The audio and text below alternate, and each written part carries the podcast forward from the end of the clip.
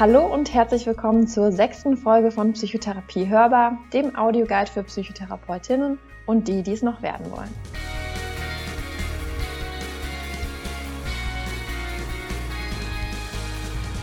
Vielleicht studierst du aber auch erst Psychologie oder willst einfach so einmal erfahren, was in einer Psychotherapie passiert. Auch dann bist du hier richtig.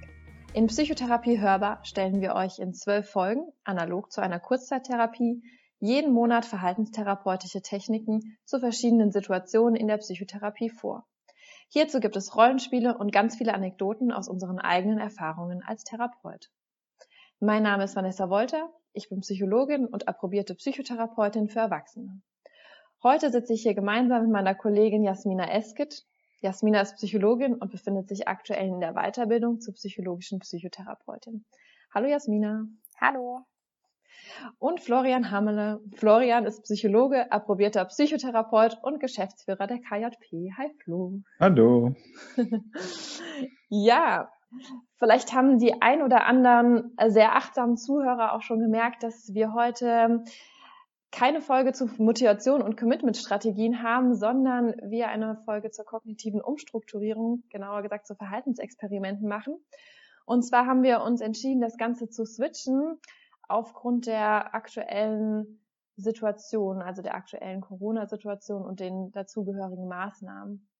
Die Besonderheit ist nämlich auch, dass wir tatsächlich nicht wie sonst üblich in der Küche unserer Abteilung zusammensitzen und tatsächlich gemeinsam diese Aufnahme machen, sondern wir sitzen alle getrennt voneinander bei jedem zu Hause und sind über Videochat miteinander verbunden.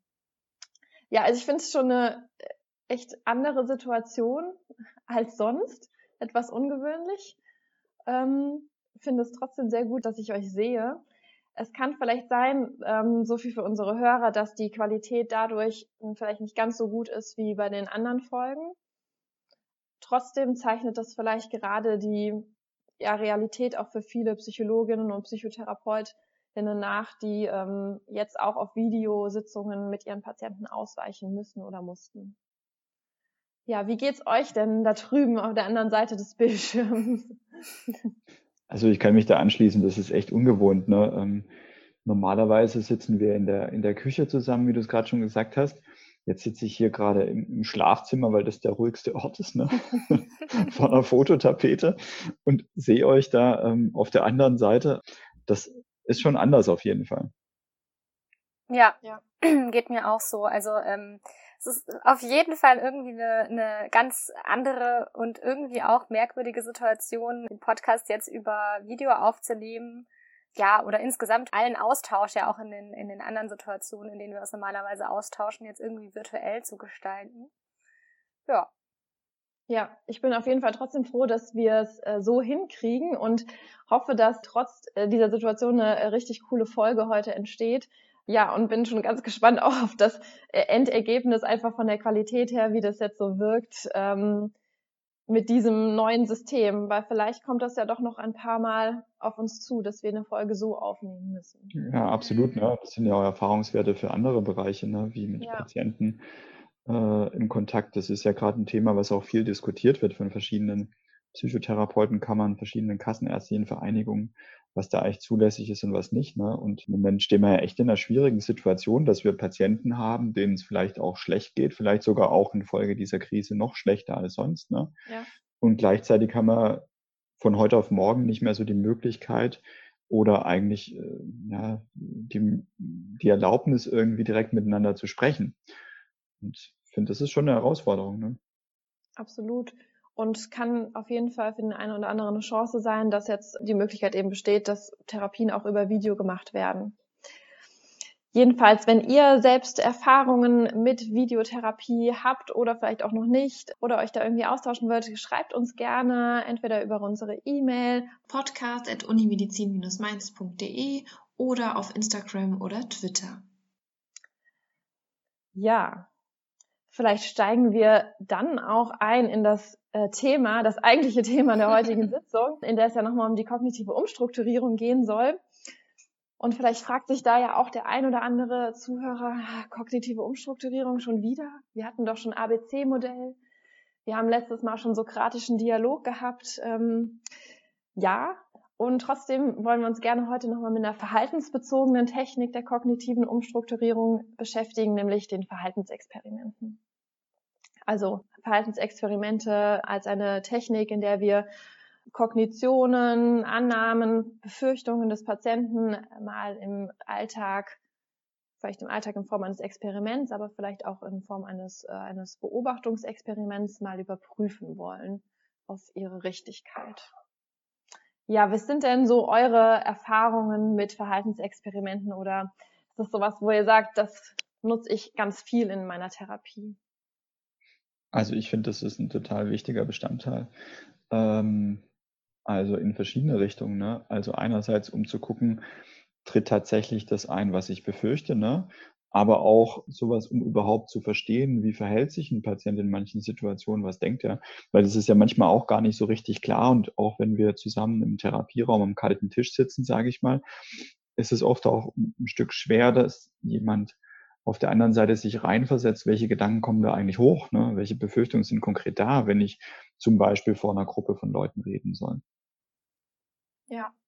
Also ich empfinde das auch so. Ich finde, das ist ein total wichtiger Baustein in der Therapie. Immer dann, wenn es auch gerade darum geht, so richtig festsitzende Annahmen, also Grundannahmen vielleicht, umzustrukturieren. Denn viele der anderen Techniken, die man anwenden kann, ähm, gerade wenn wir auch über sowas wie Alternativgedanken und so ähm, sprechen, ich glaube, das ist total gut und hilfreich, aber meine Erfahrung hat mir so gezeigt, wenn es jetzt wirklich um so ganz tief sitzende Annahmen und Befürchtungen geht, dass es da nicht, nicht ausreicht, da einfach nur im Therapieraum drüber zu sprechen und vielleicht irgendwie ähm, kognitiv logisch einzusehen, dass es wahrscheinlich nicht gültig ist, sondern das wirklich auch noch erfahrungsbasiert irgendwie zu fundieren und auch ja emotions also automatisch kommen ja dann auch Emotionen in, bei einem Verhaltensexperiment auf, ähm, noch emotionsmäßig zu unterfüttern. Ja, ich finde, da sagst du auch was total Richtiges, weil ähm, allein diese theoretische Diskussion, ja, man könnte dann auch schauen, was spricht denn dafür, was spricht dagegen und was könnte ich denn eigentlich anders denken oder wie sehen das denn andere Menschen? Das kratzt vielleicht dann so ein bisschen, äh, also, also wie so an der Oberfläche, aber kommt noch nicht so tief ins Erleben vielleicht von der äh, Person ran als wenn sie wirklich ähm, mehrfach, denke ich, als nur einmal ähm, diese Erfahrung im richtigen Leben macht und ja. das ja. ausprobiert. Ja. Und ich glaube, dieses drüber sprechen und zu überlegen, wie könnte man denn da sonst noch drüber denken und welche Varianten gäbe es denn noch, sich zu verhalten und ähm, wir sehen das andere vielleicht auch so. Ich glaube, das ist schon wichtig als Vorbereitung für das Verhaltensexperiment, weil ich glaube, der Patient muss schon erstmal ähm, so den Blick öffnen, dass es da vielleicht auch noch andere Varianten gibt. Thema Motivation, um auch vielleicht motiviert zu sein, sich in so ein Verhaltensexperiment zu begeben. Mhm. Also ich glaube, dieser Schritt davor ist schon total wichtig, so für und wieder abzuwägen und auch Alternativen sich zu überlegen. Aber da sollte es halt nicht stehen bleiben, sondern wenn man das dann geschafft hat, dann sollte es womöglich, äh, also wo es möglich ist, finde ich immer auch dann nochmal in konkretes ja, umsetzen im, im Verhalten, also dann in Verhaltensexperiment ähm, äh, mhm. münden. Und, und ich finde auch zum Beispiel, wenn man auch sowas wie Klaus Grave zum Beispiel anguckt mit den Wirkfaktoren für Psychotherapie, dann hat man ja da sowas dabei wie Problemaktualisierung. Das heißt ja, dass irgendwie das Ganze nicht nur ohne die Emotion besprochen werden soll, sondern eher, dass wir eine aktivierte Emotion brauchen, um eine Veränderung eigentlich herbeizuführen.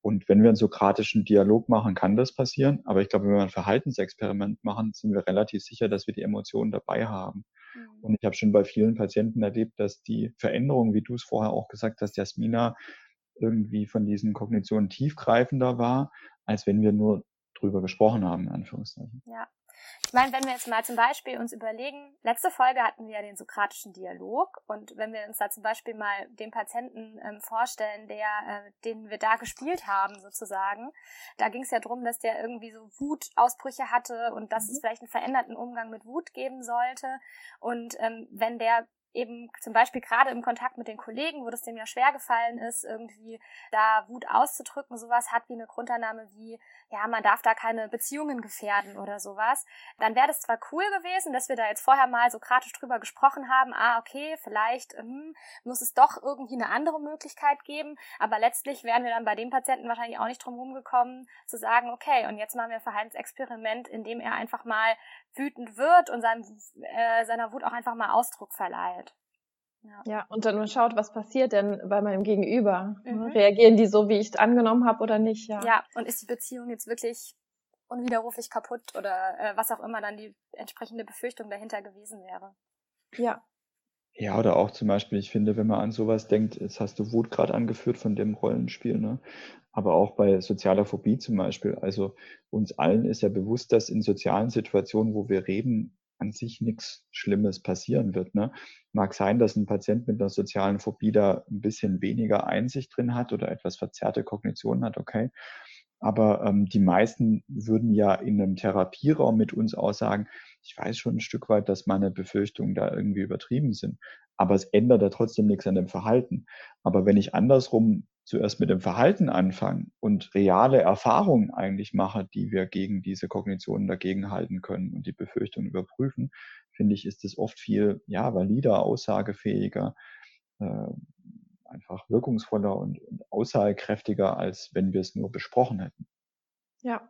ja. ja du hast jetzt eben schon auch so äh, die soziale Phobie ähm, reingebracht. Das ist vielleicht so das, ähm, oder wo es mir so auch in der Vorbereitung in der Folge ging, das war das Erste, an was ich so gedacht habe bei Verhaltensexperimenten. Na klar, bei sozialer Phobie, da kann man das total gut machen. Allerdings sind das ja nicht die einzigen Störungsbilder, ähm, bei denen man Verhaltensexperimente einsetzt, oder? Was denkt ihr? Würde ich jetzt zustimmen. also mir geht's, äh, ging's da auch wie dir. Ich ähm, habe Verhaltensexperimente lange Zeit so richtig, so weißt du, so Verhaltensexperiment, soziale Phobie, so unwiederbringlich miteinander verknüpft und hatte das sonst vielleicht auch eher nicht so auf dem Schirm bei anderen Störungsbildern. Aber ich würde auch sagen, ähm, dass das definitiv nicht das, das einzige Störungsbild ist, wo das notwendig ist. Also mir fällt zum Beispiel ähm, eine Patientin ein mit einer zwanghaften Persönlichkeitsstörung ähm, und da war es auch total wichtig, dass wir Verhaltensexperimente gemacht haben, so im Sinne von, was passiert, wenn wir uns einfach mal ganz locker verhalten, wenn wir die Kontrolle einfach mal abgeben. Also wir haben dann so Sachen gemacht wie, wir haben in der Therapiestunde Looping Louis gespielt und äh, ähm, sind ähm, spazieren gegangen und die Patientin hat einfach mal die Augen geschlossen und sich ähm, von mir sozusagen jetzt nach rechts, jetzt nach links einfach mal so durch den Park äh, leiten lassen. Und das war für die Behandlung der, der Persönlichkeitsstörung total wichtig, dass sie das erfahrungsbasiert erlebt hat, dass es in Ordnung ist, auch mal die Kontrolle abzugeben, weil wenn wir das nur kognitiv diskutiert hätten, das, ähm, ja, das, das hätte nicht den gleichen Effekt gehabt. Also von daher, da, das ist schon mal ein Beispiel, wo ich sagen würde, da gehören auf jeden Fall auch Verhaltensexperimente hin. Mhm. Also ich habe das schon total früh häufig eingesetzt, weil gerade wenn man bei Kindern und Jugendlichen dran denkt, ist es oft halt nicht so möglich, so einen sokratischen Dialog zu führen wie mit einem Erwachsenen. Und ähm, auch vielleicht ein bisschen wenig Theorie geleitet, unabsichtlich, habe ich häufig mit denen halt einfach gesagt, okay, wir probieren es halt mal aus, wir machen da wie so eine Art Übung draus, eine Untersuchung einfach und schauen gemeinsam mit der Lupe rein, was passiert denn da eigentlich. Und deswegen habe ich das relativ früh schon ziemlich viel Patienten eingesetzt, die eher so aus dem depressiven Bereich eigentlich gekommen sind, wo wir auch so Selbstwertprobleme zum Beispiel haben, wie ich kriege das eh alles nicht hin, ich bin nichts wert und so Zeug. Und ähm, das kann ich mich gut erinnern, zum Beispiel mit so einer 14-, 15-jährigen Patientin, die, nachdem wir so ein bisschen Aktivitätenaufbau gemacht hatten, also wieder mehr positive Dinge zu machen nach und nach, dadurch bessere Stimmung zu bekommen, habe ich mit ihr eher so ein, so ein Protokollbogen gemacht. Wie viel Sachen schafft sie am Tag? Was kriegt sie denn so alles hin? Und ähm, gleichzeitig sind wir in der Therapie irgendwie so vorangekommen.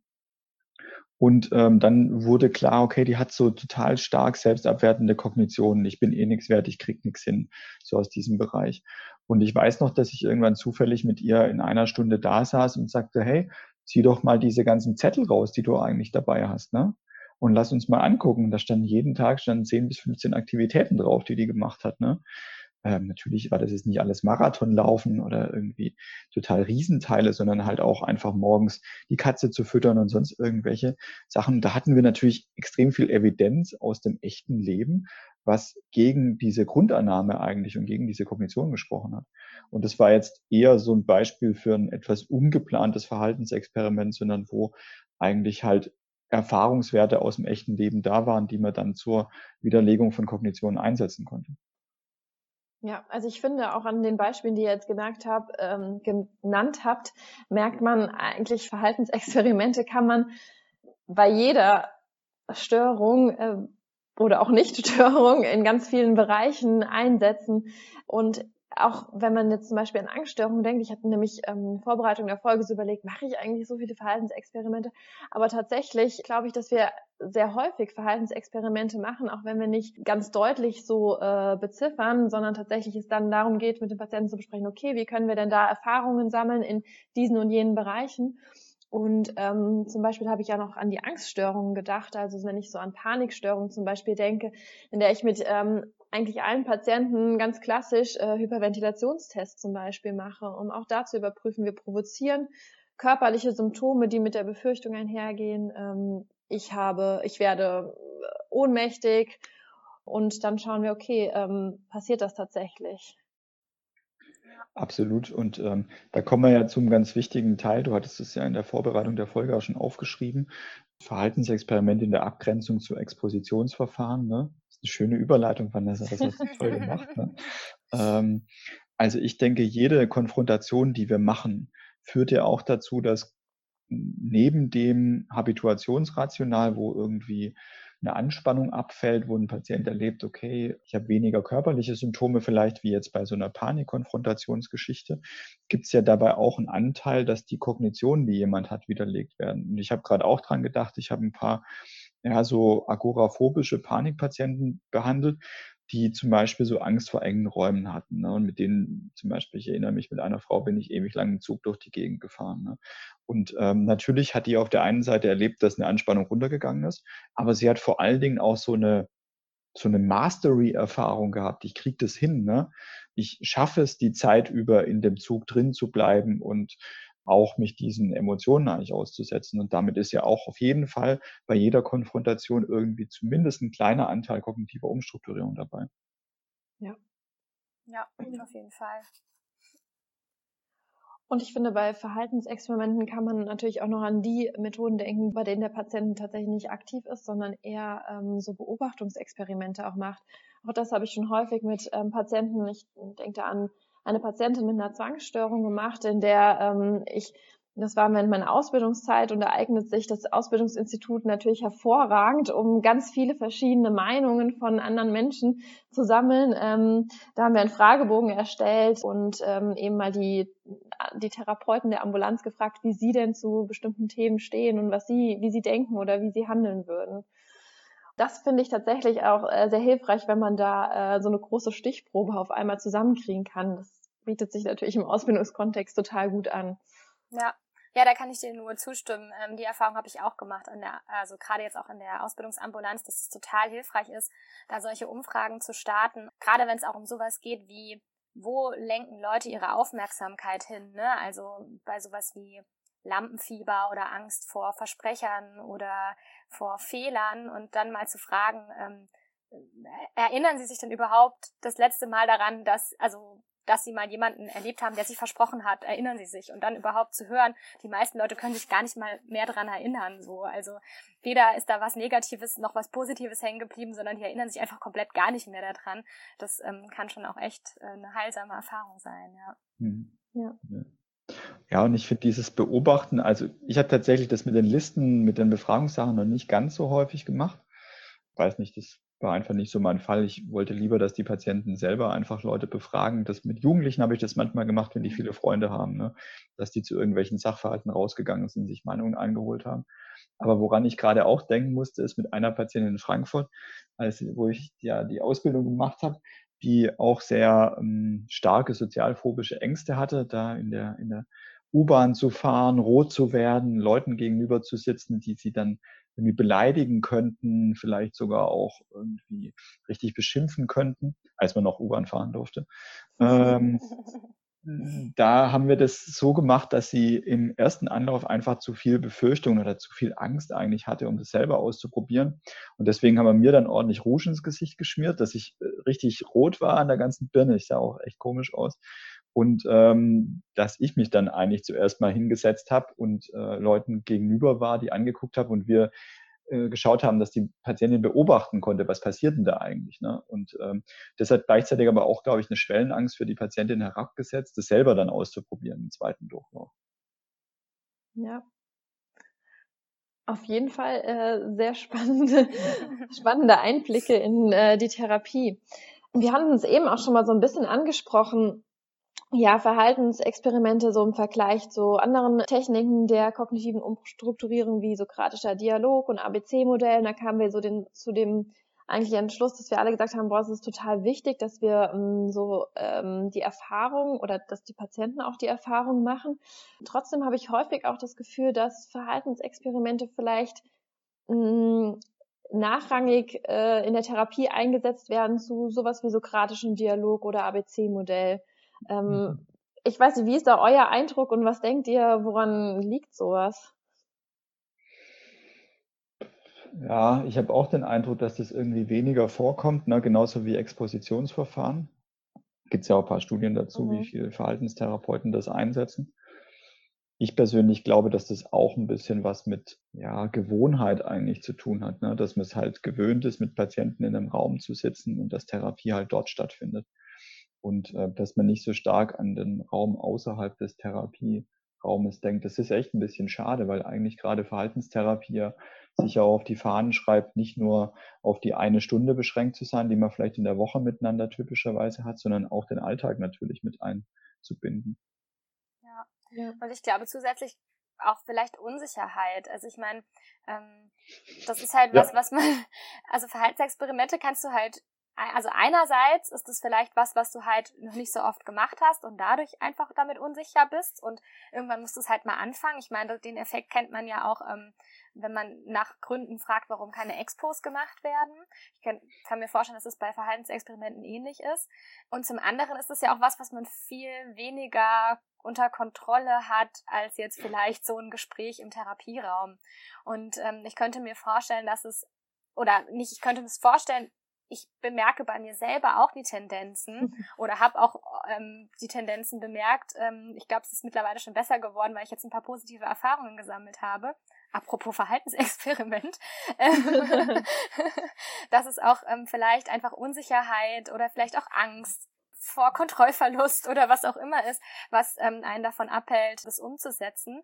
Und ja, ich habe da selber Verhaltensexperimente gemacht mit meinen Patienten sozusagen und ähm, habe gemerkt, dass es äh, Spaß machen kann. Also gerade wenn ich jetzt an diese, was ich eben schon mal erwähnt habe, die Verhaltensexperimente bei der zwanghaften Persönlichkeitsstörung denke, was wir da alles gemacht haben, das war echt, das hat einfach echt Spaß gemacht, es war echt witzig. Und ich glaube, wenn man so eine Erfahrung mal gemacht hat, fällt es einem vielleicht auch ein bisschen leichter. Aber ja. es ist trotzdem, aber ich merke, dass es trotzdem auch immer wieder eine kleine Überwindung ist, ja.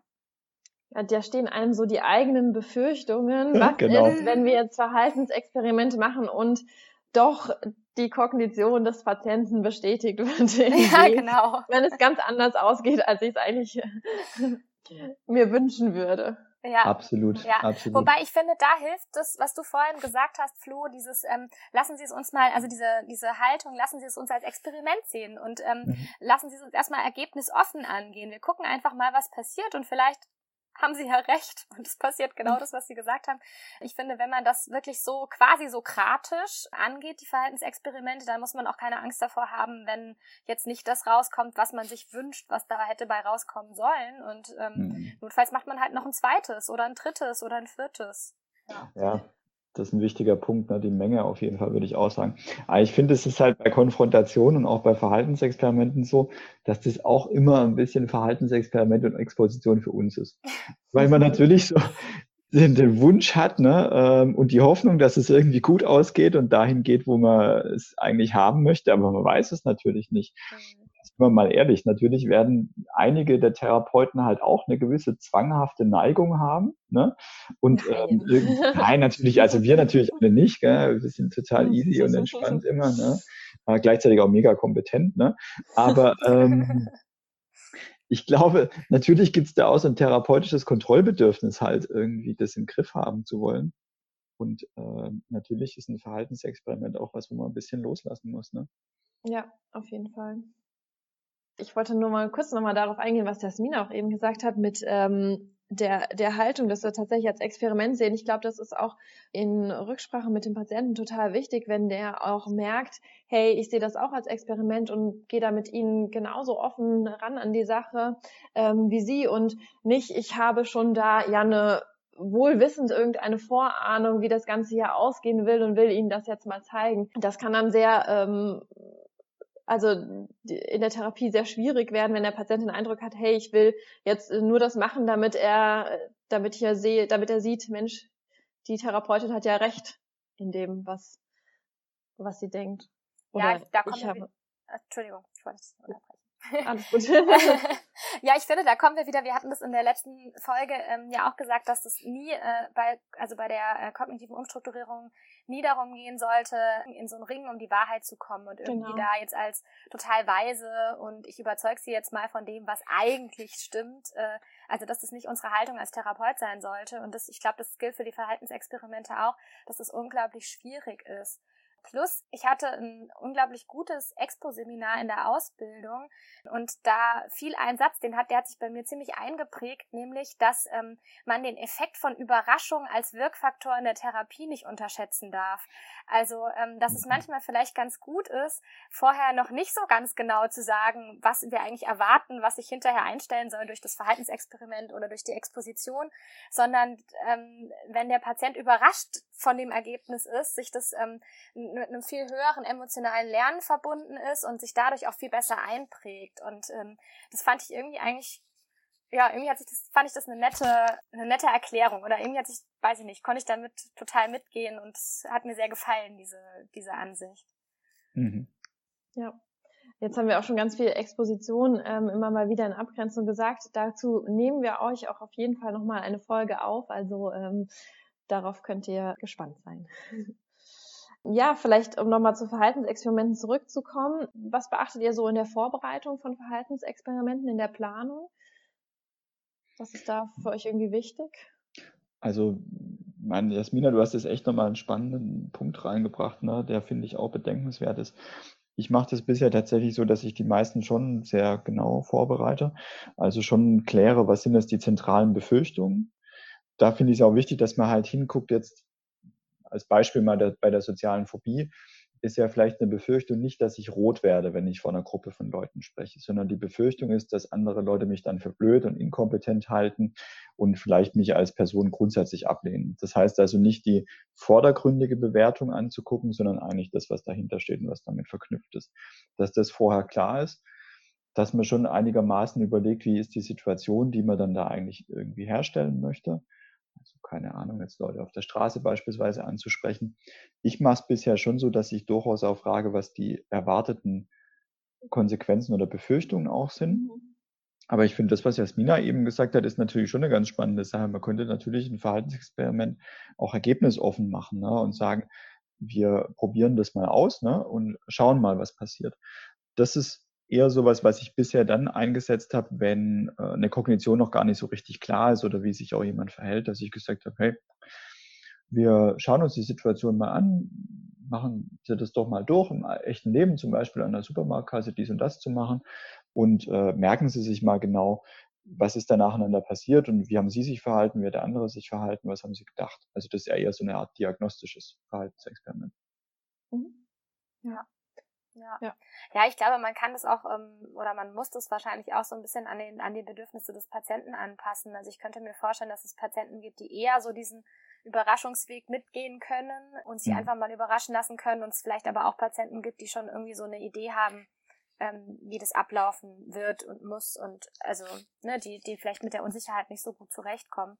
Von daher glaube ich, kann, muss man das vielleicht auch ein bisschen anpassen. Aber ich finde auch genau wie du, Flo, dass das Entscheidende ist, dass man vorher wirklich sich genug Zeit nimmt, ganz genau zu explorieren, was die Befürchtungen sind und sich nicht mit so einer oberflächlichen Befürchtung vielleicht zufrieden gibt, sondern da wirklich nochmal nachhakt und wirklich nochmal ganz genau exploriert, weil meine Erfahrung ist, wenn man das vorher nicht wirklich richtig gut festgehalten hat und ausgearbeitet hat, dann ähm, ist nachher die, die Nachbesprechung schwierig, ja. Mhm. Genau. Und im schlimmsten Fall ähm, hat man eben kein, kein Ergebnis, ja. Ja. Okay. Ja, vielleicht kommen wir einfach nochmal auf einen Punkt, der auch so ähm, immer bei Verhaltensexperimenten mitspielt, äh, so ähm, Shame-Attacking Experiences, wenn ich als einfach mal so als Begriff hier reinwerfe. Ähm, ich finde, das Beispiel, was du, Flo, eben schon genannt hast mit der, mit deiner Patientin, geht schon so ein bisschen in die Richtung. Ähm, im Zug, wo du vielleicht selbst auch mal die Erfahrung gemacht hast, wie es ist, wenn ich im Zug äh, sitze und ähm, mich mal so ganz ungewöhnlich kleide. Oh Gott, oh. Du weißt ja nicht, wie ich typischerweise unterwegs bin. Vielleicht trage ich normalerweise immer Rouge, ne? Im Zug. Okay. ein, indem du bewusst ein sehr, ein, ähm, ja, ein sehr auffälliges Verhalten. Das ist, das ist, jetzt übrigens, das ist jetzt übrigens ein Expositionsmoment, ne? Ja, ja, wir wissen alle, was du meinst, ne? Also die Besonderheit der Shame Attacks, ne? Ich meine, das ist ja eine klassische Herangehensweise bei äh, der Verhaltenstherapie, bei der sozialen Phobiebehandlung. Genau. Ähm, also Danke, ich, die Überleitung. also ich persönlich finde, ähm, dass ich das eigentlich nicht mit Patienten einsetze, außer jemand möchte das unbedingt machen, weil mhm. das typischerweise ja Dinge sind, die wir im Alltag nicht machen würden. Jetzt eine Banane hinter uns an einer Schnur hinterherzuziehen, in der Öffentlichkeit und Komfifi, Komfifi zu sagen oder irgendwie in einem Kaufhaus Leute zu umarmen, sollte man gerade eh nicht machen, aber auch im Normalfall ist es ja etwas, was typischerweise nicht vorkommt, an der Rolltreppe zu warten und das zu tun. Aber ich habe relativ viel Erfahrung mit Studis damit gemacht, weil ich in Seminaren das halt sehr anschaulich finde eigentlich und deswegen häufig schon mit, mit, mit Gruppen von Studis das als Übung gemacht habe, dass die sich was überlegen sollten und losziehen sollten und halt ungewöhnliche Dinge tun sollten. Da muss man tatsächlich sagen, da gibt es eine große Bandbreite, was man so im Alltag machen kann, was zu überhaupt keinen negativen Effekten führt. Mhm. Ja, ich finde halt auch, ne, das mit den Shame Attacks, ähm, ich, also ich finde, da sind wir wieder bei dem, es muss halt ja zu den Befürchtungen passen. Und ich finde, wenn die Shame Attacks halt an sich so absurd sind, dass sie gar nichts mehr mit den Befürchtungen des Patienten zu tun haben oder der da gar nicht dann sich wirklich mit seinen Ängsten konfrontiert wird, dann, dann helfen die nichts. Also ich glaube, ähm, Shame Attacks per se als Allheilmittel bei der Sofo äh, funktioniert nicht, weil du dann ja nicht mehr an den Befürchtungen dran bist. Also wenn das zu den Befürchtungen des Patienten passt, von mir aus, ja, dann kann das ja ganz lustig sein. Aber wenn das ähm, nicht zu den Befürchtungen passt, dann wird jetzt ähm, das reine äh, Durchführen von irgendwelchen ja bescheuerten Übungen jetzt auch nicht dazu führen, dass der, dass die Sofo verschwindet. Also ja. Ganz genau. Und ich finde, da gehen wir auch irgendwie ja äh, sehr weit weg von der äh, Realität und von dem, was die Patienten äh, tatsächlich als Ziel haben, im Alltag zu erreichen. Ein Stück weit Normalität ähm, und in also in Situationen, in denen sie jetzt äh, starke Ängste verspüren, eben angstfrei sind. Und das muss ja nicht unbedingt sein, dass das in ähm, die, so, solchen krassen Situationen, ne, wie Floß jetzt eben schon gesagt hat, mit ich laufe äh, mit einer Banane an der Hundeleine durch die, durch die Öffentlichkeit. Ja, ich glaube, ähm, da gehen wir echt ein Stück weit weg von der Realität und von dem, was wir eigentlich in der Therapie erreichen wollen. Ja, ich meine, man kann ja auch mal bei sich selber überprüfen.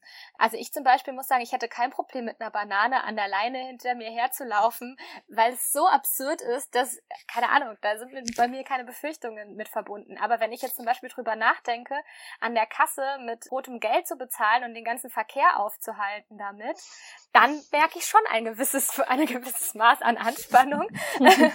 das würde ich jetzt nicht so unbedingt gerne machen. Ähm, genau. Also ja. Mhm. Okay. Ja, jetzt haben wir ja schon viel über Verhaltensexperimente gesprochen. Ich würde sagen, wir gehen dann einfach auch mal in ein Rollenspiel, um euch ähm, mal so zu zeigen, wie könnten wir das eigentlich planen und auswerten. Und zwar haben wir uns überlegt, es geht um einen depressiven Student, der ist so Anfang 20. Wir haben schon ein paar Therapiesitzungen ähm, miteinander gehabt. Ähm, wir haben Aktivitätenaufbau gemacht. Die Stimmung hat sich schon deutlich verbessert.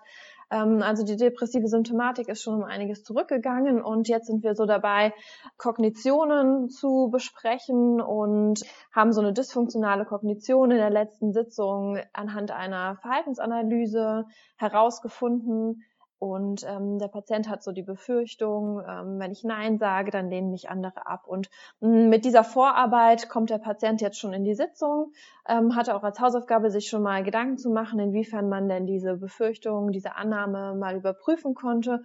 Und ähm, genau dort würden wir jetzt in der Therapie starten. Florian ist Patient und ähm, ja, ich würde sagen, wenn du bereit bist, geht's Ich bin los. bereit. Alles gut. Super.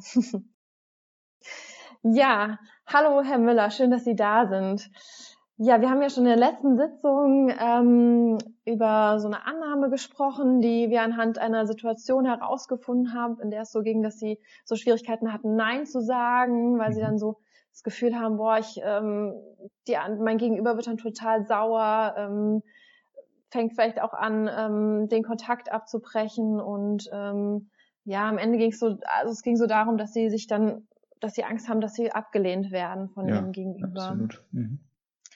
Und wir hatten auch schon da angesprochen, hm, vielleicht ist es ähm, mal ganz spannend zu überprüfen im Alltag, wie denn tatsächlich das Gegenüber reagiert. Reagiert das so, wie sie das annehmen oder vielleicht auch ganz anders?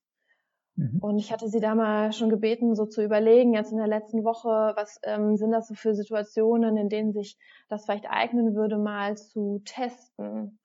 Ja, also. Haben Sie sich da Gedanken gemacht? Mhm. Ja, tatsächlich. Ne? Ähm, ich habe gemerkt, dass es wirklich eigentlich mehr Situationen gibt, als ich mir so zuerst vorgestellt habe. Und äh, also das allererste, was mir aufgefallen ist, gerade mit meinem Vorgesetzten, mit meinem Chef fällt mir das schwer. Okay. Ähm, jetzt haben wir ja gerade so eine Homeoffice-Zeit, äh, ähm, wo ich einfach super viel Arbeitsaufträge von dem bekomme, mhm. oft per E-Mail. Und äh, manchmal telefoniert er auch mit mir, da finde ich es noch ein bisschen schwieriger, überhaupt mich irgendwie abzugrenzen. Mhm. Und ähm, da habe ich einfach eigentlich viel zu viele Arbeitsaufträge im Moment. Ich schaffe das gar nicht. Aber ähm, ich habe das nicht abgelehnt oder auch bei manchen halt gesagt, hey, das kriege ich jetzt gerade nicht hin, sondern ich habe das im Endeffekt alles erstmal so erduldet. Ne? Okay, also Sie haben erstmal das angenommen, obwohl Sie eigentlich sagen, ich habe dafür gar keine Kapazitäten im Moment. Ja, absolut. Ich arbeite da ja so auf 450 Euro Basis. Mhm an der Uni. Ähm, und da kommen einfach viel, viel mehr Arbeitsaufträge, als es die Zeit hergeben würde. Ne? Mhm. Was war da in der Situation, die Sie jetzt so genannt haben oder über die Sie nachgedacht haben, äh, so die Befürchtung, wenn Sie jetzt gegenüber dem Chef sagen, nee, ähm, ich schaffe das nicht? Ja, vielleicht so das Erste eher, dass der mich ja ablehnt natürlich, aber auch, dass der mich ja auch, dass der denkt, dass ich faul bin. Ne? Okay. Mhm. Mhm.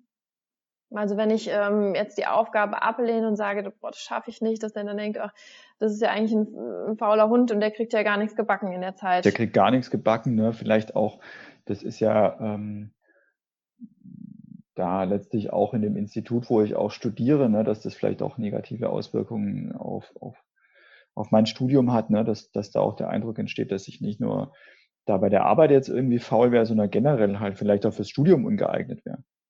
Okay, das ist auch die Befürchtung, dass ähm, der Chef dann denkt, ja Mensch, ähm, der ist eigentlich überhaupt nicht geeignet ähm, äh, für dieses Fach. Ja, absolut. Okay. Ja, ja. Mhm. okay. Ja, das stelle ich mir schon auch eine ganz schön schwierige Situation vor. Ist das eine, wo Sie überlegen, hm, das wäre mal wert zu testen? Was wäre denn, wenn ich hier tatsächlich mal Nein sagen würde und sagen würde, boah, Mensch, das schaffe ich nicht?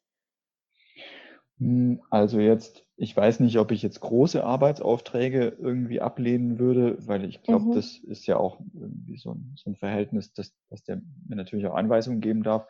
Aber ich glaube, so kleinere Sachen, die irgendwie schnell erledigt werden müssen, da auf der Homepage zum Beispiel irgendwie eine Anpassung vorzunehmen und sowas, da entsteht ja eigentlich, wenn ich so drüber nachdenke, jetzt nicht unbedingt ein Schaden, ne, wenn ich das jetzt vielleicht mhm. später machen würde.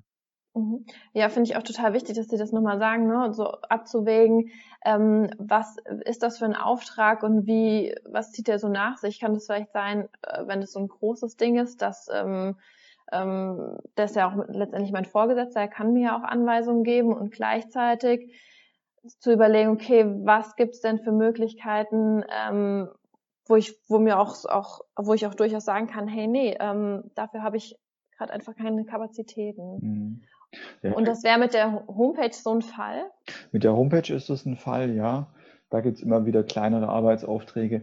Ja, aber auch so geht da jetzt drum, dass wir ähm, auch die Lehre, die es so geben soll, dass die digital angeboten wird. Und das soll ich halt ganz viel frei verfügbare Bilder zum Beispiel suchen, die man dann da reinbauen kann.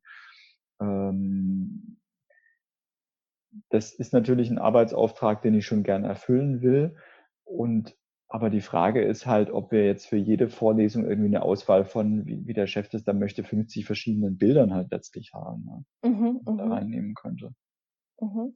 Also wo es vielleicht darum geht, ähm, das so ein bisschen einzuschränken. Mhm. Ja. Okay. Oder auch vielleicht zu sagen, ich bin im Moment an was anderem dran. Ne? Ist ja jetzt auch eine größere Geschichte zum Beispiel überhaupt mit den äh, anderen, bin auch dafür da, da mit den Studenten ein Stück weit zu kommunizieren, die bei uns äh, an, an Vorlesungen und so teilnehmen. Ich glaube, das ist im Moment einfach der wichtigere Punkt, als jetzt, ähm, ob wir ganz viele Bilder zum Beispiel für, für die Vorlesung haben, die eigentlich eh schon in einem Foliensatz besteht. Ne? Mhm, okay. Das heißt, das ist jetzt so eine Situation, die Sie beschreiben, ähm, eben da zu sagen, ähm, ich fokussiere mich auf das eine und äh, mache nicht jetzt noch zusätzlich ähm, die andere Arbeit. Das wäre was, wo Sie sagen, das ist vielleicht eine Situation, in der ich mal überprüfen könnte, wie, wie er dann tatsächlich reagiert. Hm. Das, das wäre, glaube ich, ganz gut. Also ich erlebe das auch so, da gibt es noch ein paar andere andere studentische Mitarbeiter bei uns und die kriegen das irgendwie hin. Ja? Mhm ja, ich tue mich da halt einfach schwer in dem Bereich. Das ist so eine Situation, die, wo Sie bisher immer ähm, gesagt haben, ja, ich mache das, ich nehme das an, ne, wie Sie es mir eingangs auch beschrieben haben und schiebe das dann vielleicht, also lege das auch noch auf meinen Schreibtisch sozusagen. Ja, und mich manchmal auch nachher drüber geärgert habe, dass ich das irgendwie gemacht habe. Okay, ne? ja. Okay, das heißt, da wird es sich ja schon auf jeden Fall lohnen, das ähm, tatsächlich mal zu testen. Hm, ja. Wie, wie schwierig schätzen Sie jetzt so diese Situation ein, dass ähm, in der nächsten Woche gegen ihre da mal anders zu handeln als bisher? Also das läuft ja gerade ziemlich viel auf dem E-Mail-Weg. Das finde ich ein bisschen einfacher, als wenn wir so mhm. persönlich mhm. drüber sprechen würden. Mhm. Ähm, ja, wenn ich jetzt mal mir so eine Skala von 0 bis 10 bei der Schwierigkeit vorstelle, das haben Sie ja die letzten Stunden immer schon mal gesagt, ähm, vielleicht eine, so eine 6 oder eine 7 irgendwo in dem Bereich von der Schwierigkeit. Mhm, okay. Schon, okay. schon ein bisschen, aber jetzt nicht mega. Ja, ja, das ist, ist ja schon eine ähm, ordentliche Schwierigkeit, ist jetzt nicht im ganz hohen Bereich. Wenn wir jetzt, Sie haben es eben angesprochen, per E-Mail ist es ein bisschen einfacher, das wäre dann so bei 6, 7. Wenn es jetzt im, zum Beispiel im Telefonat wäre, dann wäre es ähm, noch schwieriger. Ja, Telefonat finde ich schwierig, weil da sieht man nicht so, wie der andere reagiert. Mhm. Ja, es ist vielleicht, also ich finde es telefonatmäßig sogar fast schwieriger, als wenn wir uns sehen würden. Mhm. Da ist es vielleicht so, ja, schon eine 8 oder 9. Okay. Das Beim Telefonat. Mh. Wow, das ist schon hoch, ja. Mh. Okay. Ja. Mhm. Das heißt, für jetzt, ähm, fürs erste Mal zum Ausprobieren wäre, finde ich auch so eine Stufe von sechs bis sieben durchaus als Schwierigkeit auch, ähm, das ist ja, das ist ja schon eine ordentliche Schwierigkeit. Ähm, würden Sie sich damit wohlfühlen, damit zu starten? Ja, ja, ich glaube, ja. das, das wäre auch etwas, was mir eigentlich schon ein Anliegen ist, dass das irgendwie anders wird und dass ich das hinkriege. Mhm. Mm, was sind denn so Dinge, an denen Sie erkennen würden, ähm, dass ähm, Ihr Vorgesetzter sich so verhält, wie Sie ähm, das befürchten? Äh, muss ich gerade nochmal überlegen. Ne? Die Befürchtung, was wir vorher hatten, war ja so, äh, ich werde als irgendwie faul wahrgenommen und ich tauge vielleicht auch für das Studium nichts. Ne? Ähm, ja, dass der mir halt zum Beispiel eine E-Mail zurückschreibt und total ärgerlich reagiert und sagt hier, mhm. das, jetzt, das darfst du nicht ablehnen, ne? Und dann, mhm. wenn du es ablehnst, dann reicht es einfach als Leistung auch nicht für das Studium, ne? Oder dann bist du ein fauler Hund, ne? Was Sie vorher mhm. gesagt haben, sowas, ne? Mhm. Okay, dass er direkt in der E-Mail ärgerlich reagiert und ähm, ihnen da irgendwie Druck macht oder mich danach anruft, zum Beispiel, schreibe eine E-Mail mhm. und sage, ich kann das jetzt gerade nicht machen, weil das andere wichtiger ist, ne, und ich die Zeit nicht ausreicht, dass der mich vielleicht gleich im Anschluss anruft und dann irgendwie sagt, hier geht aber nicht, du musst es machen, ansonsten bist du faul. So, also entweder auf E-Mail-Weg oder halt telefonisch da irgendwie so eine mhm. Rückmeldung kommt. Okay, okay.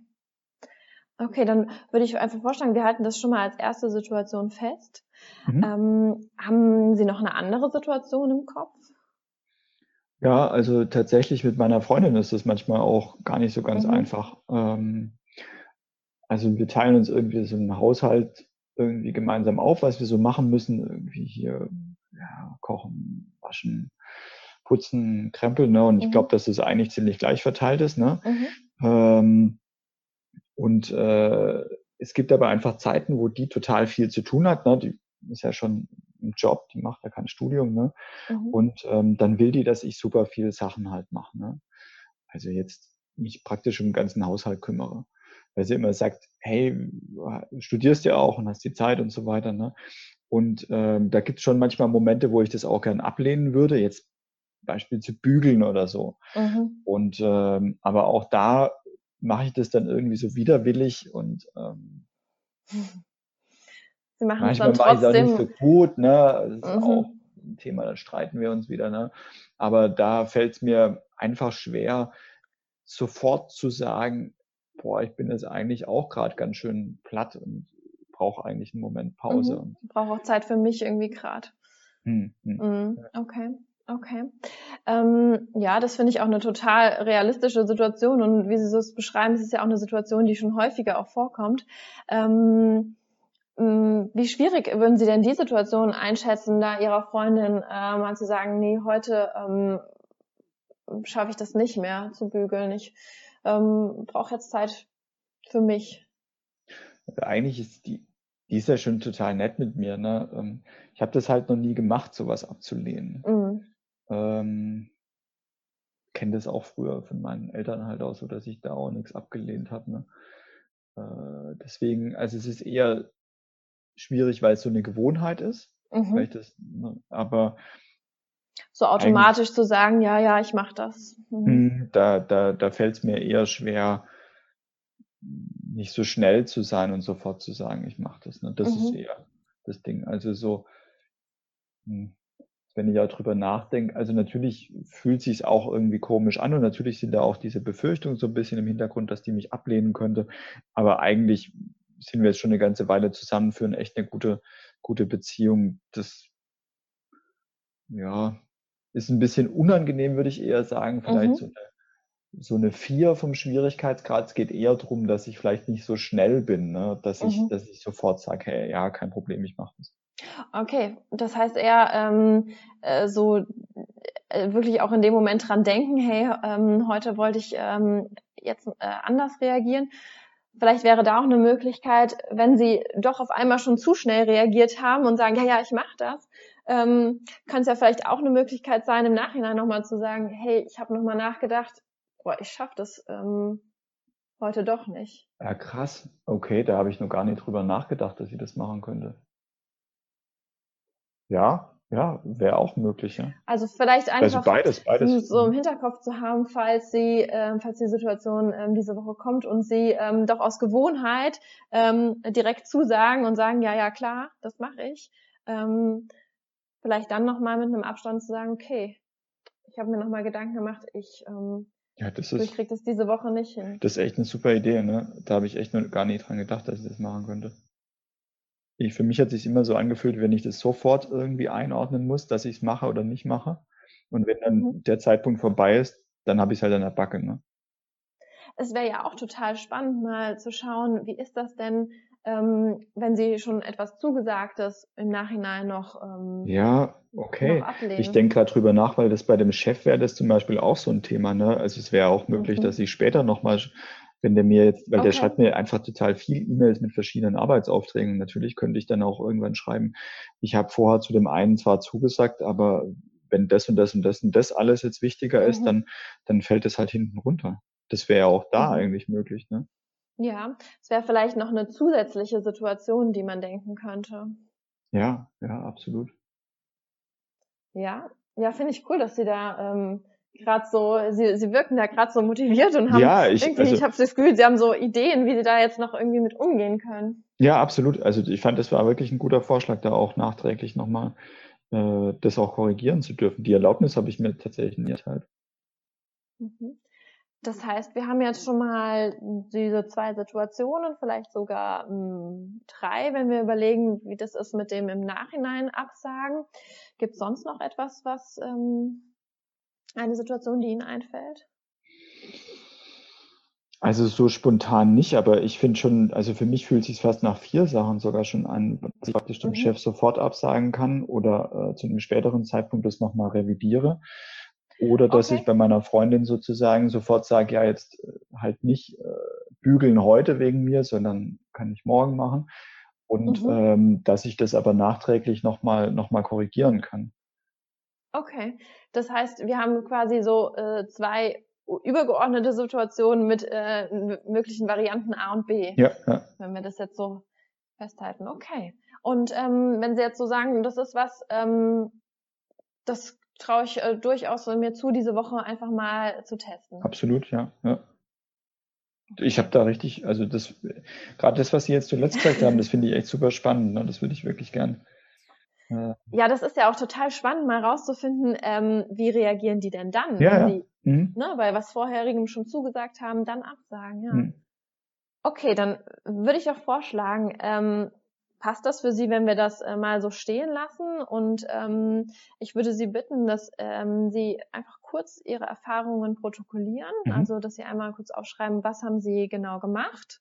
Welche Situation war das? Haben Sie direkt Nein gesagt oder erst ähm, zugesagt und dann im Nachhinein das nochmal revidiert? Mhm. Und ähm, wie hat denn das Gegenüber reagiert? Mhm. Ja. War ich. Ja. Mhm. Okay dann würde ich sagen, wir lassen uns mal so stehen und ich bin ganz gespannt, was Sie nächste Woche berichten. Ja, ähm, Herr Müller, Sie sind äh, wieder da. Herzlich willkommen zu unserer Sitzung. Ähm, schön, dass Sie da sind. Ich bin tatsächlich schon ganz gespannt, was Sie äh, berichten von dieser Woche ähm, und ähm, würde einfach vorschlagen, ähm, Sie dürfen direkt einfach mal erzählen, was Sie so für Erfahrungen gemacht haben. Ich habe mich auch schon total gefreut, zu Ihnen zu kommen heute, weil äh, ich das wirklich spannend fand. Leider äh, war es so, dass äh, mein Chef tatsächlich entschieden hat, wegen dieser Corona-Geschichte äh, mhm. kurzfristig ähm, sich eine Woche Urlaub zu nehmen, weil okay. er gesagt hat, Mensch, da läuft gerade so wenig deswegen habe ich da jetzt keine Situation gehabt, weil okay. ich keine Gespräche oder, oder E-Mails mit dem hatte. Ja, das hat ähm, sich nicht ergeben so, okay. Hm, ja, schade, ja. Sie waren so motiviert dazu, aber. Ich, also ich, ich behalte es auch im Hinterkopf, ne? Also ich fand das wirklich äh, sehr interessant.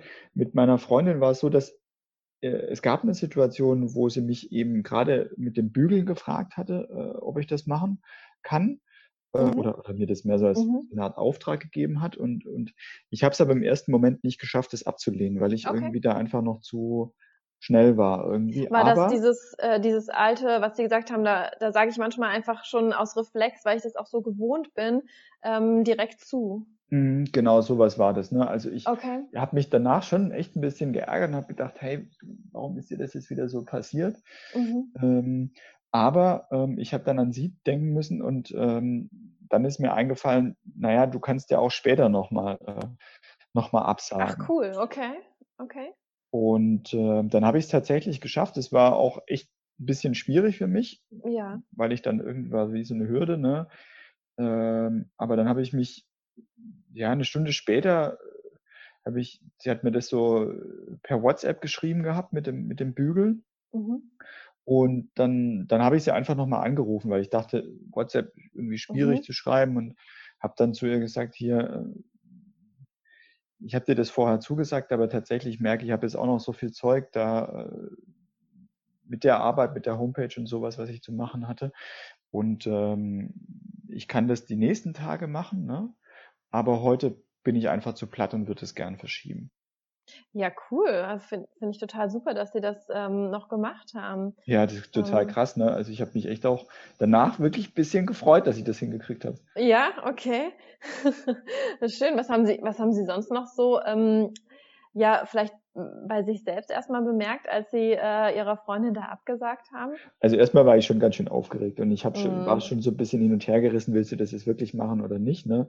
Mm. Ähm, und dann habe ich wirklich nochmal an die letzte Stunde mit Ihnen gedacht und gedacht, ja, hey, ich will auch was verändern ne? und dann muss ich das irgendwie auch mal ausprobieren. Okay. Und ähm, ich habe schon, also irgendwie war ich aufgeregt, aber ich habe schon die Erwartungshaltung auch gehabt, dass sie irgendwie da auch ja, verständnisvoll reagieren würde, ne? was ja auch mhm. passiert ist tatsächlich. Mhm. Mhm. Das heißt, sie hat ähm, verständnisvoll reagiert und nicht so, dass sie irgendwie sauer war oder gesagt hat. Nee, die war überhaupt nicht sauer, ne? Die hat eher so, glaube ich, einen kurzen Moment innegehalten und gemerkt, dass, hm, sie vielleicht irgendwie gerade gar nicht so, so mitkriegt, wie viel sie macht und wie viel ich mache. Ne? Okay, okay. Mhm, wie war das für Sie, dass Ihre Freundin so reagiert hat? Total positiv. Ne? Ähm, gleichzeitig, ich habe das ja schon so eine Spur erwartet, weil sie ja eigentlich mhm. mit mir durchaus auch, auch sonst auch gut umgeht. Mhm. Ähm, aber mh, hm, ja, war natürlich schön. Ich war schön, dass sie es hingekriegt hat, ne? So. Mhm, also das heißt, ähm, das war vor allen Dingen jetzt irgendwie so das, ähm, was irgendwie auch angehalten hat, so die Freude darüber, dass sie es einfach geschafft ja, ja, haben, äh, dann Nein zu sagen. Ja, absolut. Okay, ne? und, cool. und also was ich echt davon mitgenommen habe, ist, dass ich das einfach mehr ausprobieren will. Ne? Mhm. Weil äh, gerade das mit dem Chef, was ich Ihnen da geschildert habe, das nervt mich einfach wirklich. Ich möchte mich da auch irgendwie anders verhalten. Und ich glaube auch, dass es für mich wichtig ist, um irgendwie langfristig stabil zu bleiben. Und ich habe schon mitgenommen, hey, da hat's funktioniert. Und der Chef ist jetzt auch schon in Ordnung eigentlich. Das ist eher so, glaube ich, dass der bisschen, bisschen schnell unterwegs ist da manchmal. Und ich würde es gerne auch da ausprobieren. Ne? Deswegen fand ich es wirklich ein bisschen schade, dass er nicht da war. Mhm. Das heißt, ähm, die Situation mit Ihrer Freundin war, haben Sie auch ein bisschen leichter eingestuft, so bei, bei vier. Mhm. Und die Situation mit dem Chef ein bisschen schwieriger. Und ähm, so wie sich das für mich jetzt anhört, haben Sie da jetzt schon mal eine gute Erfahrung gesammelt, einfach das überhaupt auszuprobieren. Um, ähm, was vielleicht ähm, einfach auch für die nächsten, vielleicht auch schwierigeren Situationen helfen könnte. Ja, absolut. Die Erfahrung, die Sie da schon gemacht haben, okay. Und in Bezug auf Ihre Annahme, haben Sie da hat sich da irgendwas verändert? Hm. Das kann ich, glaube ich, noch nicht so richtig sagen, weil da war es eher so, dass diese Gewohnheit wichtiger war und auch so ein bisschen mhm. aufgeregt, mhm. unangenehm zu mhm. sein. Ne? Da war jetzt, also ja, ein bisschen im Hinterkopf habe ich sowas gehabt, vielleicht ganz leicht, dass sie mich ablehnen könnte und mich doof findet. Das ist nicht eingetreten. Natürlich ist das ein Argument dagegen. Aber da war jetzt nicht so eine so eine starke Befürchtung mit diesem Faulsein und, und Dummsein, wie jetzt da, äh, da mit dem Chef letztlich da. Ja, das hatten Sie ja auch schon in der letzten Sitzung in der Vorbereitung gesagt, dass das hier gar nicht so eine große Rolle spielt. Hm. Ähm, ich finde es total cool, dass Sie ähm, das gemacht haben und da eine neue Erfahrung gesammelt haben, wie das überhaupt ist, wenn ich ähm, doch vielleicht sogar im Nachhinein ähm, mal Nein sage. Ähm, ja, vielleicht lassen wir es ähm, erstmal so stehen. Mhm. Mhm. Können wir gerne machen. Ja, ähm, genau, das war unser kleines Rollenspiel an der Stelle. Ähm, Jasmina, vielleicht könntest du einfach ein bisschen die Auswertungsmoderation übernehmen an der Stelle. Ja, gerne. Ähm, genau, ich würde vielleicht einfach wieder mit dir, Flo, als Patient anfangen und einfach mal fragen, ähm, wie du das Rollenspiel erlebt hast, wie das für dich war, wie angenehm es vielleicht war, wie, wie motiviert du auch warst, mit Vanessa zusammenzuarbeiten. Ja. Mhm. Also ich fand es total angenehm mit dir, Vanessa. Ich finde, du hast mich sehr gut durch das Gespräch geleitet. Ich war aber natürlich auch ein Patient, der durchaus schon motiviert war. Ne? Ich fand es während dem Gespräch total krass, dass ich nicht an diese Möglichkeit gedacht habe, dass ich nachträglich auch Nein sagen darf. Mhm. Und ähm, dass ich diese Erlaubnis bekommen habe, das war echt äh, für mich eine ganz neue Erkenntnis schon während des ersten Gesprächsteils. Ne? Ähm, ich habe gemerkt, dass ich ein bisschen über aktuelle Rahmenbedingungen nachgedacht habe. Ne? Wir haben ja jetzt hier auch die Corona-Krise mit reingebastelt. Wir stehen jetzt heute am 27.03.2020. Ne? Da habe ich gemerkt, dass ich auch verschiedene Situationen halt im Kopf habe, die alte Situationen waren, wo wir noch uns äh, von Angesicht zu Angesicht gesehen haben und dass ich kurz äh, checken musste, okay, äh, welche Situationen sind es jetzt eigentlich, die mit Nein sagen verbunden sind. Ja. Ähm, aber für mich also wirklich sehr lehrreich auch schon der erste äh, Gesprächsteil, wo ich schon eine Erfahrung hatte mit diesem späteren Nein sagen, wo ich gar nicht dran gedacht habe. Und mhm. ähm, hattest du als Patientin Eindruck, dass da jetzt irgendeine Form von kognitiver Umstrukturierung stattgefunden hat? Und wenn ja, woran würdest du sagen, dass du das gemerkt hast? Also schon für mich war praktisch schon dieser erste Teil eine kognitive Umstrukturierung. Schon da habe ich gemerkt, dass ich an diese Möglichkeit später Nein zu sagen, das ist schon ein ganz neuer Gedanke gewesen, den ich gar nicht hatte vorher. Ne?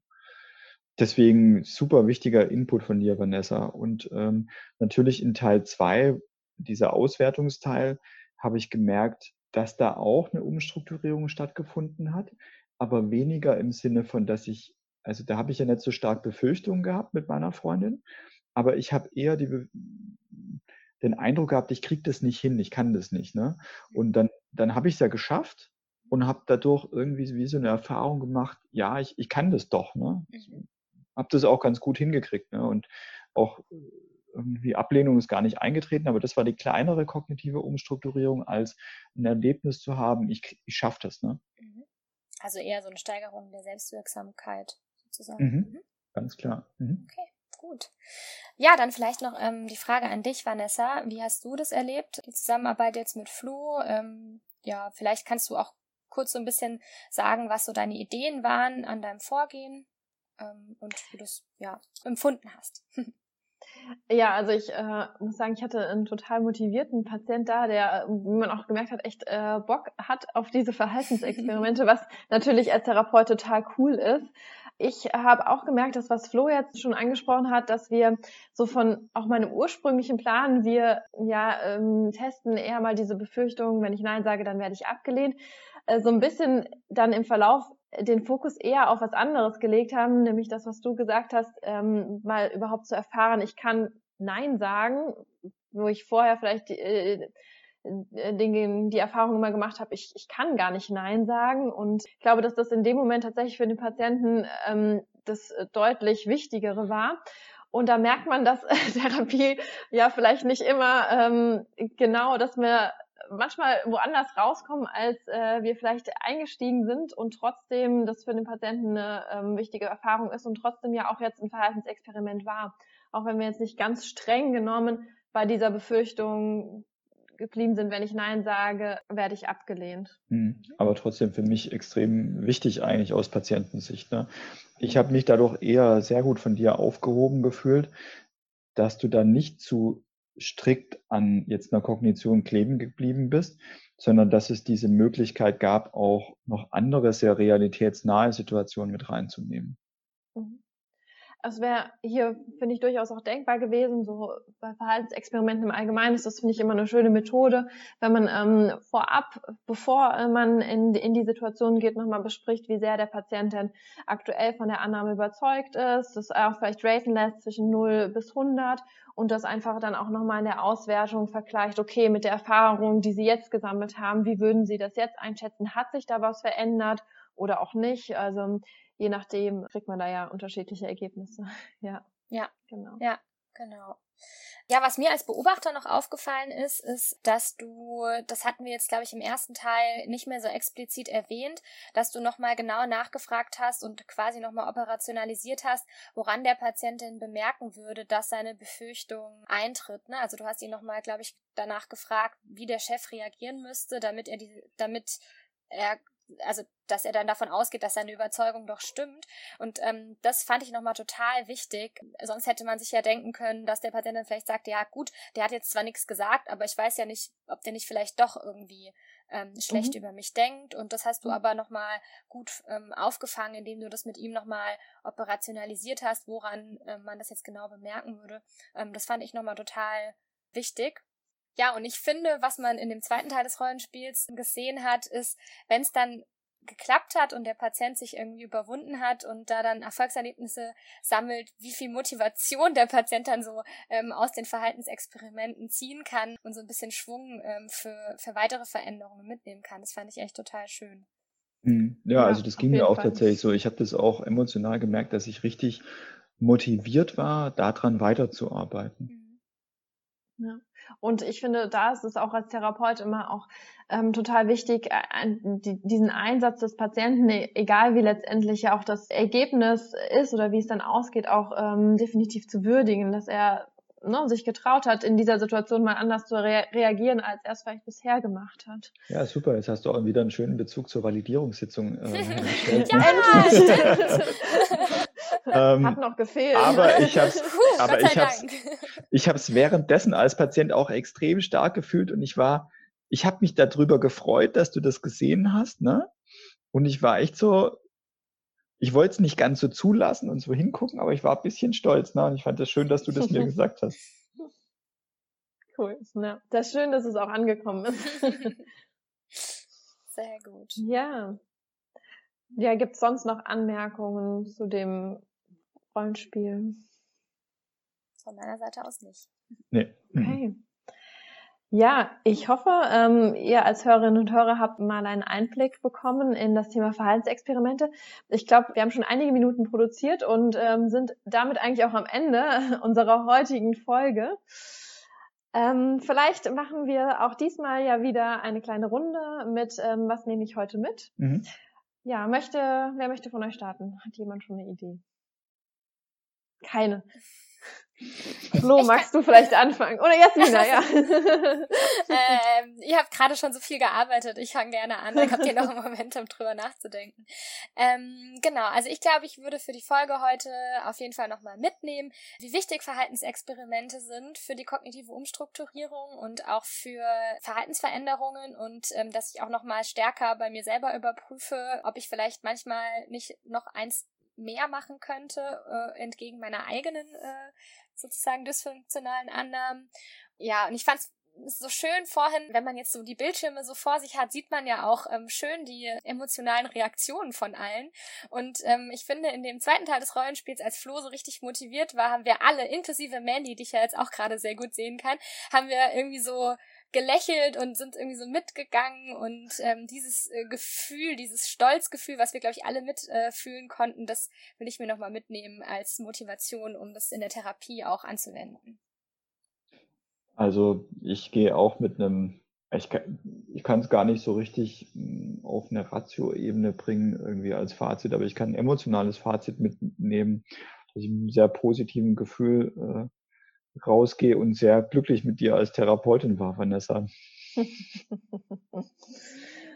Also ich gehe auch mit so diesem, diesem Gedanken hier raus, äh, Verhaltensexperimente doch nochmal irgendwie ein Stück weit bewusster in meiner Therapie einzusetzen. Also ich glaube, dass es schon an einigen anderen Stellen äh, eben äh, auch dabei ist, aber nochmal tatsächlich so explizit drauf zu gucken, hey, wie könnten wir jetzt das einfach mal ausprobieren? Und ähm, ja eben auch mit diesem Gefühl, was äh, sich auch durchaus nach so einem Verhaltensexperiment einstellen kann, ähm, äh, das nehme ich auch nochmal für mich mit und äh, als Motivation für die Therapie. Mhm. genau. Ja, dann ähm, bedanke ich mich äh, bei euch, dass ihr heute dabei wart. Bedanke mich äh, bei den Hörerinnen und Hörern fürs Zuhören und wünsche euch eine gute Woche. Nächstes Mal bekommt ihr dann eine gute Woche, äh, mehrere gute Wochen. Leider gibt es ja die Folgen nicht im wöchentlichen Rhythmus, aber die nächste Folge wird dann Motivation und Commitment-Strategien sein. Und bis dahin wünschen wir euch eine gute Zeit und bleibt gesund. Ciao. Tschüss.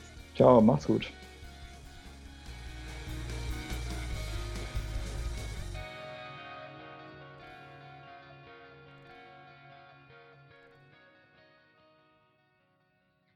Diese Folge Psychotherapie hörbar wurde unterstützt durch eine Förderung des Gutenberg Lehrkollegs.